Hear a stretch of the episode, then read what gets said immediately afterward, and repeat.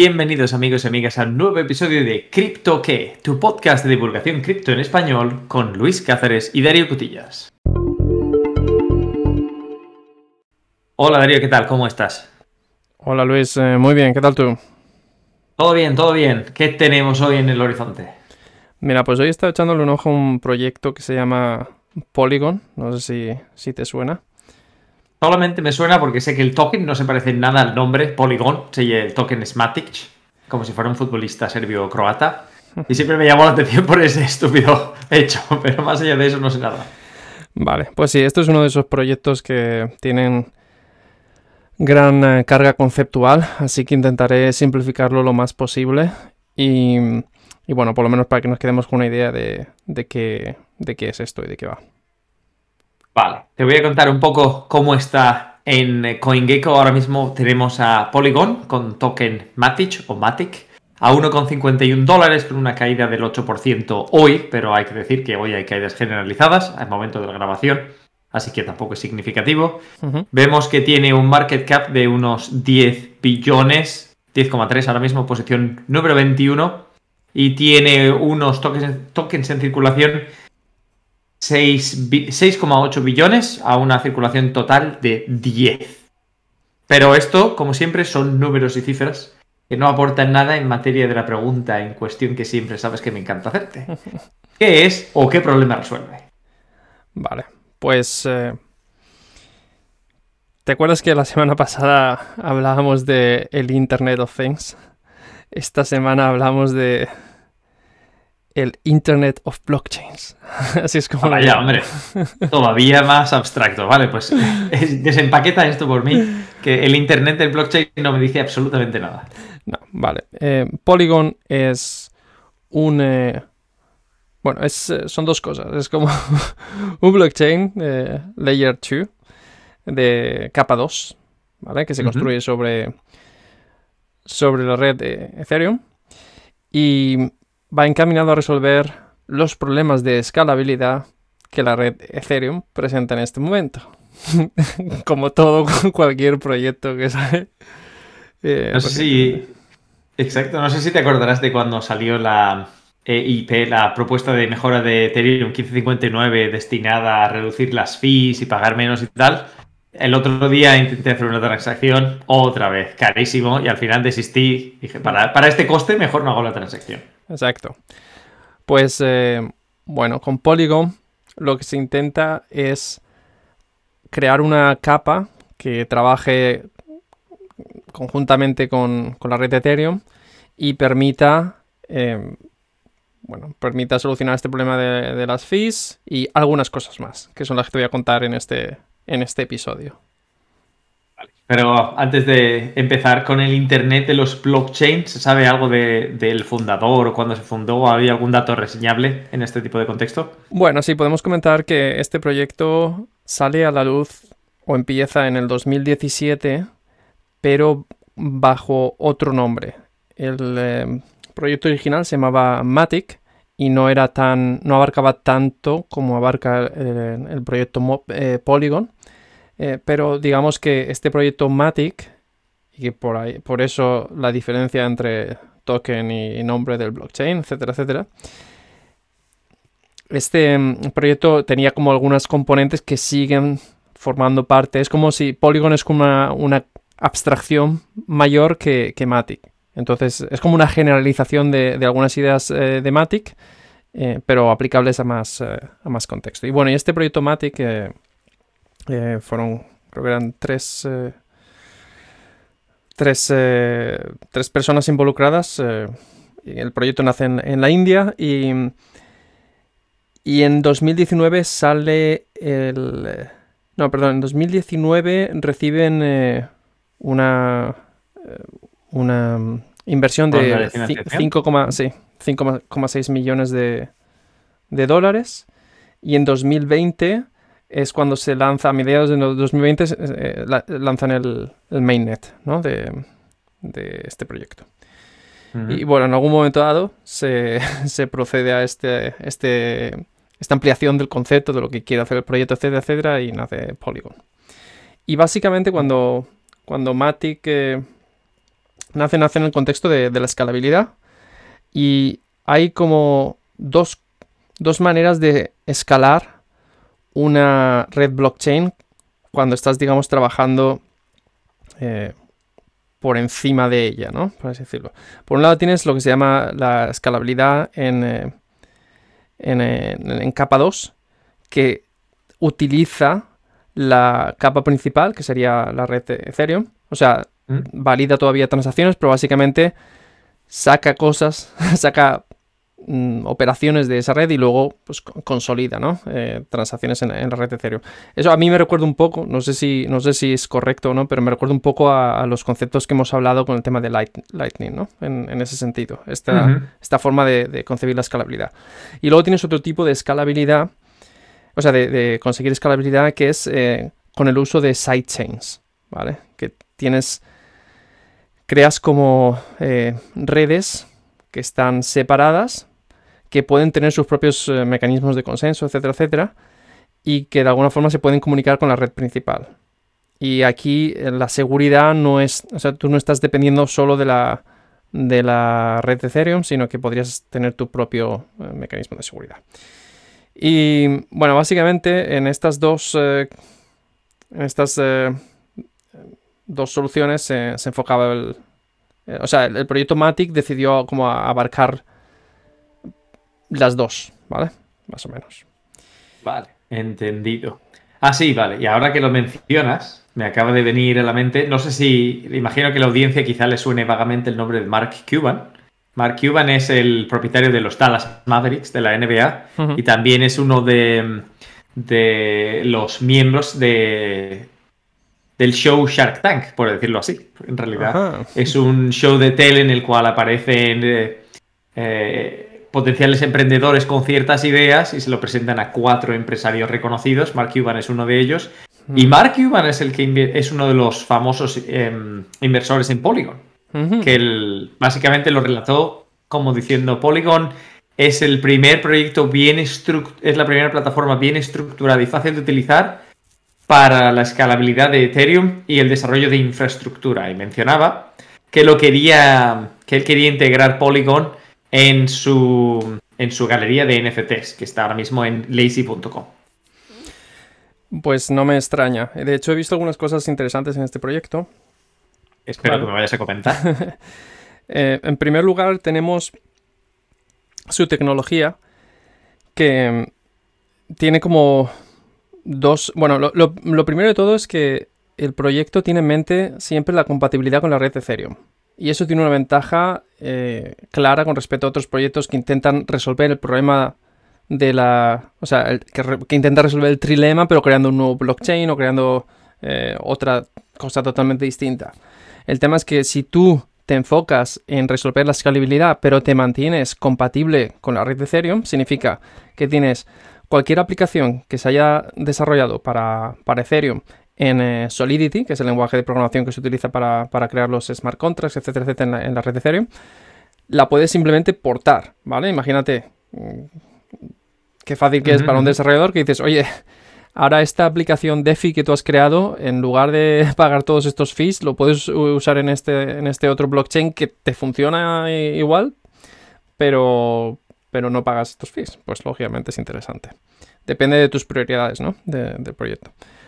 Luego, el, hecho de que como se apoya todavía en la seguridad de la red de Ethereum, es decir, todavía vas a poder, como veremos más adelante, tienes distintas opciones cuando, cuando eliges Polygon para, hacer un proyecto de blockchain, y ya explicamos luego qué significa esto, eh, puedes todavía decidir que quieres utilizar la, eh, la red de Ethereum para, digamos, asegurar las... Eh, las eh, transacciones.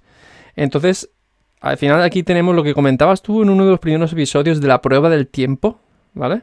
Ethereum claramente ha pasado la prueba del tiempo. Bueno, dentro del ecosistema de los blockchains es el segundo. No, pero sí, digamos que a mí una de las cosas que me gusta ver es básicamente que pasan 3, 4, 5 años y el proyecto continúa desarrollándose, hay gente trabajando en él, sigue teniendo avances y se sigue progresando. Es una de las es una de las cosas que permite a cualquier inversor evitar uno de estos casos en los cuales eh, se mete dinero en un proyecto y luego En inglés se llama pull the rug, tirar de la alfombra, que es cuando la empresa que maneja el proyecto básicamente desaparece y se queda con todo el dinero de los tokens.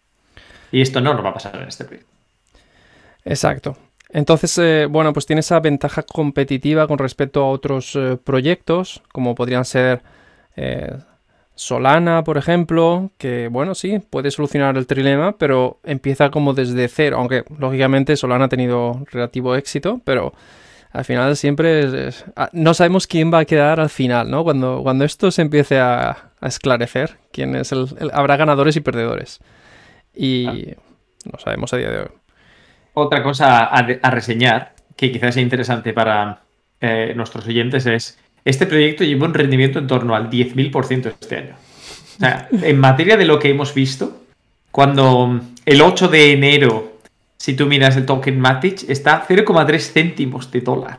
Cuando ves la evolución, ha llegado a estar a 2.13 hasta hoy, día de hoy, justo momento de ahora, que está a 1,51. Pero vamos, esto causó sensación porque hubo muchos inversores en los Estados Unidos que se preguntaban, oye, Mark Cuban es una personalidad conocida, ha invertido aquí, el token ha explotado, ¿cuáles son las perspectivas? Y siempre, en base a lo que tú me has estado comentando, me genera la duda, sí, resolver los problemas de escalabilidad, pero ¿qué pasa cuando venga Ethereum 2.0?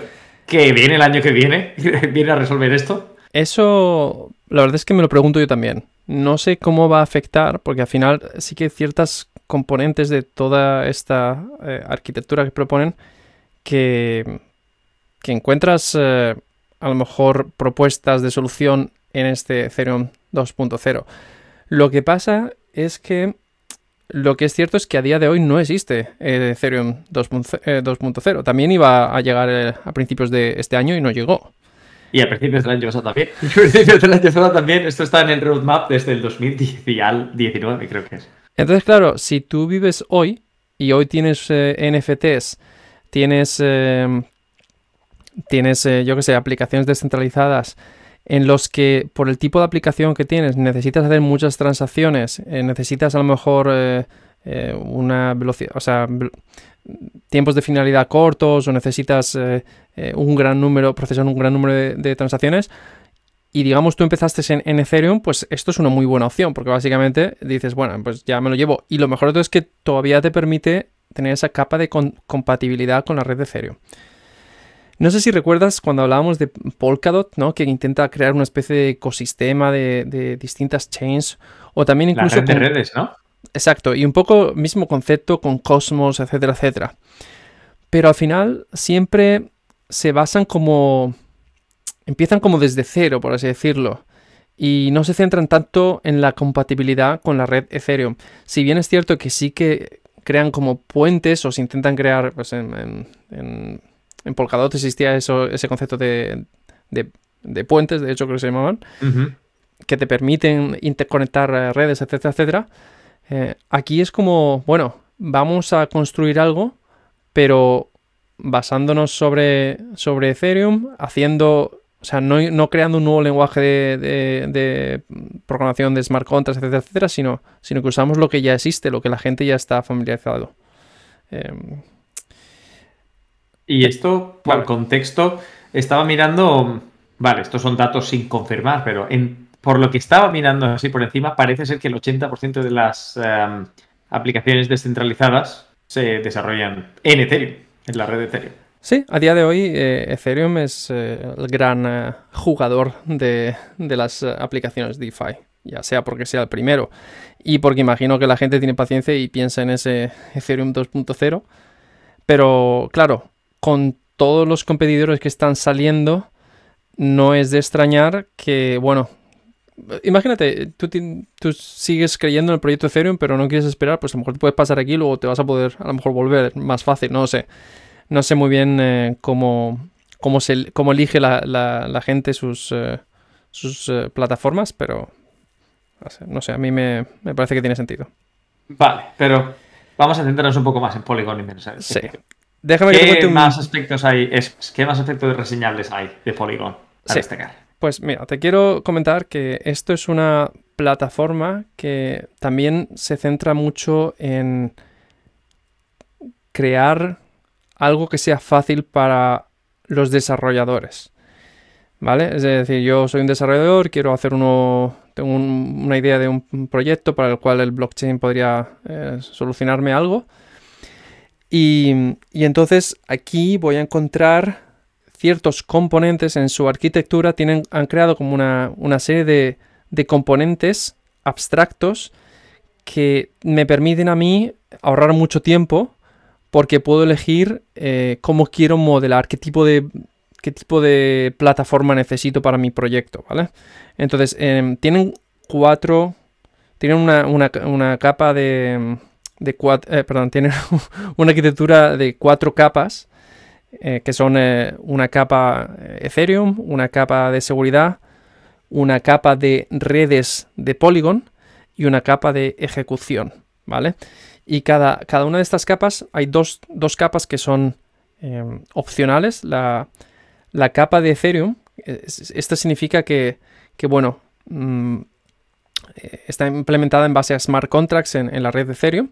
Y si yo elijo utilizar esta, esta, capa, pues básicamente me estoy beneficiando de todo el modelo de seguridad de la, red de Ethereum con la desventaja de ciertas cosas de la red de Ethereum, como pues, eh, los tiempos de finalidad eh, o, ciertas. Eh, bueno, el, baja bajo número de transacciones por segundo, etcétera, etcétera. Vale. Eh, pero puedo no elegirla si no me interesa para mi proyecto. Y ahora luego te pongo unos ejemplos. Luego tienes la capa de seguridad que básicamente te proporciona como un conjunto de validadores. Eh, ah, no, no, hemos comentado, pero bueno, en Polygon. Ahora llegaremos. Sí, en Polygon prácticamente pues tú puedes elegir como un proof of stake. y no tienes por qué estar utilizando el modelo de, validación de, la red Ethereum si no eliges ese, componente. Y, bueno, esta red de validadores básicamente lo que te van a, proporcionar es una especie de, seguridad, eh, lo llaman como Security as a Service, ¿no? Que puedes... Eh, no te tienes que preocupar de desarrollar tu propio modelo de, de validación, etcétera, ¿vale? Sino que tú básicamente coges un proof of stake que, ya está, tú adaptas un proof of stake que ya está hecho en una capa que puedes incorporar relativamente fácil. En tu proyecto, exacto. Pero esta capa también es opcional, ¿vale? Entonces aquí está el tema, que tú a lo mejor en tu proyecto te interesa hacer eso. Por ejemplo, si tú eres una startup, tienes pocos recursos, etcétera, etcétera, pues cuantas más cosas te den hechas, mejor. Mejor. Pero si eres si tienes un, proyecto ya bastante establecido, con una comunidad grande, etcétera, etcétera, a lo mejor tú tienes como ya tus propios nodos validadores o lo que sea, pues entonces a lo mejor esta capa no te interesa porque, porque te quita eh, soberanía, ¿no? Te quita a ti la capacidad de... Entendido. Dependiendo por dónde vaya tu producto y lo que estés intentando crear, puede ser conveniente o no, pero al menos está ahí, tú puedes decidir si adaptarla o no adaptarla. Exacto. Luego tienes la capa de, redes, que es de aquí es donde, digamos, se crean las... Hay como redes paralelas, eh, blockchains paralelas, y que funcionan en, o sea, de manera soberana, independiente, etcétera, etcétera. Y ahí pues tú puedes también desarrollar tu propio modelo de, consenso, etcétera, etcétera. O sea, no te imponen, tiene que ser proof of stake, no sé qué, no sé cuántos. Puedes elegir entre distintos. Tú has dicho soberano. Soberano implica que tú eres el rey de tu propio, de tu propio blockchain. Sí, bueno, con soberano aquí me refiero a que tu proyecto blockchain puede decidir cómo, o sea, puede tomar las decisiones oportunas, no está obligado a, adoptar un modelo de, seguridad específico, etcétera, etcétera. ¿Vale? Y luego tienes la, capa de ejecución, que es básicamente la que se encarga de interpretar las eh, eh, transacciones y ejecutar pues, los, eh, los contratos, y etcétera, que, se producen en la, en esta red. Y bueno, como te he dicho, este es un proyecto bastante cargado de conceptos y es difícil en, nuestro humilde podcast eh, entrar en mucho detalle. Pero es una cuestión de tiempo, pero creo que nos, si resumes y has resumido algunos ya de por sí, vamos por el buen camino. Sí, aquí, mira, el, ejemplo fácil es pensar en tres, tres usos distintos. Por ejemplo, yo puedo tener un proyecto que va a almacenar un montón de, de dinero, ¿vale? O sea, perdón, de dinero, de, de, cripto en valor, en valor, eh, en valor de cripto, ¿vale? Por ejemplo, millones y millones de, dólares. Bueno, pues ahí seguramente me va a interesar mucho la seguridad. Entonces a lo mejor voy a querer utilizar la Ethereum eh, Layer, la, capa de Ethereum, porque esa es la que digamos está a prueba, de, a prueba del tiempo, ¿no? La, que sabemos que, es segura hoy en día, o que creemos que es segura hoy en día. Luego tenemos eh, otro proyecto que a lo mejor es un, eh, un marketplace y bueno, pues a lo mejor este le interesa menos seguridad porque quiere tener más transacciones por segundo, porque en el marketplace pues tienes que poder eh, tener tiempos de funcionalidad más cortos, etcétera, pues a lo mejor elegiría la capa de seguridad que ya tienes los validadores, etcétera, pero, pero no, utiliza la capa de Ethereum porque dice, no, pues esto sería muy, muy lento.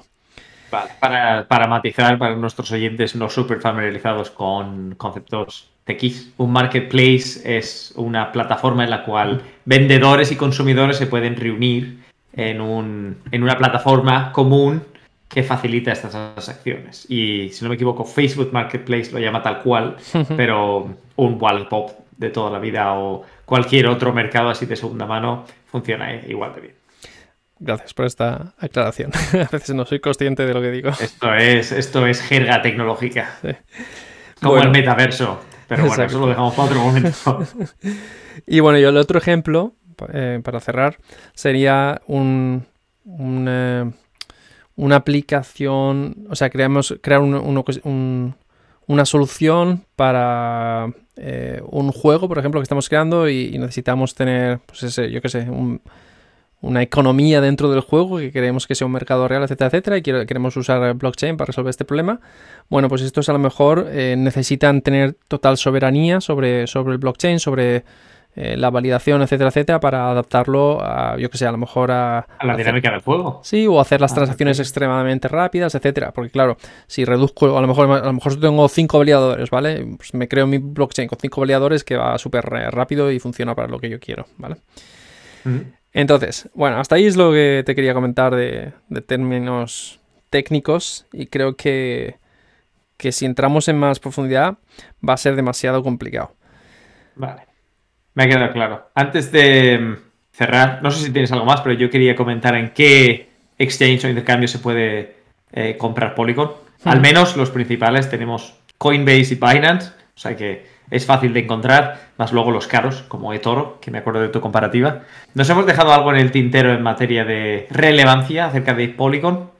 Bueno, hemos dejado algunas cosas de lado. Eh, lo que pasa es que eh, estamos hablando todavía de conceptos más técnicos, ¿vale? Hay, hay conceptos relacionados con em, lo que se llaman eh, Zero Knowledge eh, Rollups, Optimistic Rollups, Plasma Chains y Proof of Stake Chains, que son cuatro formas de proporcionar escalabilidad, ¿vale? Digámoslo así. Y Polygon te permite, bueno, ha implementado tres de ellos. De tal forma que si yo quiero hacer un proyecto que utilice uno de los, uno de los mecanismos de escalabilidad y cada uno tiene sus ventajas y desventajas, pues em, Polygon me va a permitir eh, a mí eh, no tener que reinventar la rueda y, poder utilizar las cosas que quiero. Y también tienen en sus planes implementar estos Optimistics, optimistics eh, Rollups, que son tema para otro episodio. No sé ni siquiera si dentro de nuestro humilde podcast. Otro, episodio lo podemos comentar, sí. No nos, queda, no nos queda lejos porque algunos episodios tenemos que son un poco más técnicos, pero este no lo es en particular. Pero vamos, si si algo me ha quedado claro de lo que he leído acerca del tema y de lo que te he escuchado es que parece ser que el componente fundamental es una especie de SDK, Polygon, que es modular, flexible y que puedes adaptar a las aplicaciones que tú quieras que se construyen en base a la red de Ethereum. Exacto, es esta Exacto, es básicamente dar a los desarrolladores facilidades y sobre todo la compatibilidad con la red de Ethereum y sobre todo permitir la intercomunicación también entre las cosas que se crean dentro de este ecosistema. Una última motivación para todos aquellos que no sean de, la jerga techie. ¿Qué es un SDK o Software Development Kit? Sí. Bueno, pues eh, básicamente es un conjunto de funcionalidad que está creada, ¿vale? Cuando, cuando yo tengo que desarrollar un, proyecto, a mí me interesa centrarme en, en, la idea que yo quiero desarrollar y no puedo estar implementando, o sea, no puedo estar creando todo desde cero. ¿vale? Entonces un Software Development Kit me da una serie de conceptos, me da una serie de, cosas que ya están creadas y que yo puedo utilizar directamente. ¿Vale? Es como, yo qué sé, como construir un edificio con bloques prefabricados, ¿vale? Yo te iba a decir el caso de si tú eres un diseñador, tú no quieres ir a una casa que está por construir. Tú básicamente requieres que haya una casa construida que tú puedas decorar y diseñar para aportar tu toque. Y depende de ya en qué se centre tu proyecto. Si tú te vas a centrar en construir en sí y en si es madera, hormigón, ladrillo o qué tipo de material, entonces es otro tipo de proyecto. Pero si tú vas a decorar, requieres que haya unas, unos cimientos ya ahí para luego poder entrar y añadir tu toque especial. Eso es básicamente lo que aporta un SDK en el mundo tecnológico. Tú ya llegas con cimientos, te puedes entrar en hacer lo que habías venido a hacer. Exacto. Y bueno, creo que lo único que, me queda por comentar, eh, que solemos comentar, es eh, algún ejemplo de, de proyectos que estén en este ecosistema. Sí, eso. Eso sí. Esta, esta vez la has traído tu colación. Normalmente suelo ser yo el que pregunta, ¿hay alguien utilizando esto en, la vida real? Exacto. Y, bueno, pues eh, aquí sí que encontramos algunos ejemplos. Y lo que se ha producido es, en muchos casos, em, como proyectos que, que han migrado, que, salieron en, la, en, la, plataforma Ethereum, pero se han migrado a este, a este Polygon. Por ejemplo, tenemos eh, QuickSwap, eh, QuickSwap o SushiSwap. SushiSwap estoy seguro que, lo has oído antes. Sí, pero vamos, todos los eh, intercambios descentralizados así. Sí. Con nombre de comida japonesa tampoco inspira mucha confianza. Bueno, pero es que este estuvo un, como un crecimiento eh, exponencial y de hecho motivó algunos de los cambios que se produjeron en Uniswap, ¿vale? No entramos en detalles, pero bueno, y también otro proyecto que te sonará, eh, Chainlink. Ah, bueno, eh, tenemos un episodio acerca de Chainlink. Este sí es interesante. Exacto. Y bueno, hay alguno más por ahí. The Graph, no sé si has oído. Em, a lo mejor lo tendremos que comentar algún día. Sí, lo he oído, sí lo he oído, pero lo podemos comentar en, otro episodio. Si no recuerdo mal, es la habilidad de hacer infografía acerca de información en redes. Y bueno, también he leído que hace algún tiempo este proyecto consiguió una especie de partnership con tatatán, Atari. Hombre. Y no sé en qué contexto, porque hace, hace tiempo, de hecho, leí sobre un Atari token y no sé si tiene algo que ver con eso o si es totalmente distinto. Sería interesante indagar más, pero no, me dio tiempo. pues si quieres te comento la primera búsqueda de Google, NFTs y token products a la Layer 2. O sea que Atari alcanzó este acuerdo para, sobre todo para centrarse en los NFTs. Es básicamente la solución elegida. Exacto. Pero muy bien, me ha quedado bastante claro. Y aparte vamos discerniendo lo que es la sustancia de la baja, lo que siempre está muy bien. Eh, yo diría que interesante. ¿Cómo lo ves? Eh, ¿Pulgar arriba o pulgar abajo en materia de, de si tú tuvieras que valorarlo? No te voy a preguntar si vas a invertir o si has invertido. Te voy a preguntar pulgar arriba o pulgar abajo, ¿cómo lo ves? Eh, desde luego me ha causado mejor impresión que la que me llevé con Polkadot, pese a que Polkadot es un proyecto mucho más reconocido hoy en día y con más, eh, con más inversión.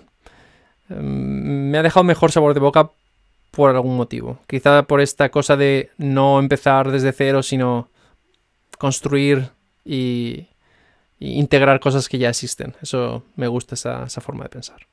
Vale, me, me, gusta tu valoración. Fíjate, yo lo miro desde otro ángulo completamente diferente. Ha tenido un 10.000% de rendimiento este año. Mark Cuban ya ha invertido. Veo las, veo las cifras, en plan 90, más de 90 aplicaciones descentralizadas, más de 7 millones de transacciones, más de 200.000 usuarios únicos. No me impresionan. Hemos visto Avalanche con más, hemos visto Solana con más. Veo Ethereum 2.0 y me da miedito. Yo esta lo veo, lo veo pulgar abajo por ahora, viendo lo que yo sé. Pero claro, yo no soy un desarrollador, tú sí, aunque no de blockchain. Y siempre lo analizamos con perspectivas distintas. O sea, yo en este veo los toros desde la barrera. Es, desde luego yo también me hago la misma pregunta. ¿Qué va a pasar con el proyecto cuando Ethereum 2 salga? Pero también es verdad que no sé cómo de fácil va a ser trabajar en Ethereum con Ethereum 2.0, porque ahí hay temas de escalabilidad distintos. Entonces, eh, ya veremos lo que pasa. Vamos a ver, vamos a ver. Pero bueno, en tus últimas quinielas, Chromia, si no me equivoco, más 100% desde que hicimos el episodio de esta hora. Y Otex más 100% en la última semana, aunque ahora cayendo un poco más. Y si miro Chromia, Chromia que sí que tiene pinta de interesante por aquello de que tenía muy poca capitalización. ¿Desde cuándo hicimos el episodio? ¿Hicimos dos o tres semanas? Sí, ¿Cuándo lo hicimos? tres o cuatro a lo mejor, sí. Vale, pues el 29 de octubre valía 33 céntimos de dólar y ahora está a 1,28. Mi cuenta de Binance te lo agradece. Así que me interesa ese, ese pulgar arriba, pulgar abajo. Luego, como siempre, cada cual que haga lo que quiera y que haga, sobre todo, como, como todo el mundo sabe ya, aquí no hay consejo financiero. Exacto. Eh, que- do your own research, haz tus propias investigaciones y decide en base a ello. Nosotros te traemos los hechos más interesantes, pero igual hay un ángulo que no hemos visto o que hemos ponderado de manera diferente a lo que debería ser. No tenemos una bola de cristal, simplemente eh, hacemos nuestras investigaciones y te las comentamos en nuestro episodio. Y yo diría que con esto y un bizcocho hasta mañana a las 8. En otras palabras, muchas gracias Darío por tu investigación acerca de Polygon Matic. Os escuchamos en nuestros próximos episodios. Si tenéis algunas dudas o preguntas, ya sabéis, preguntas arroba criptoque.com. Un abrazo y nos escuchamos. Hasta la próxima.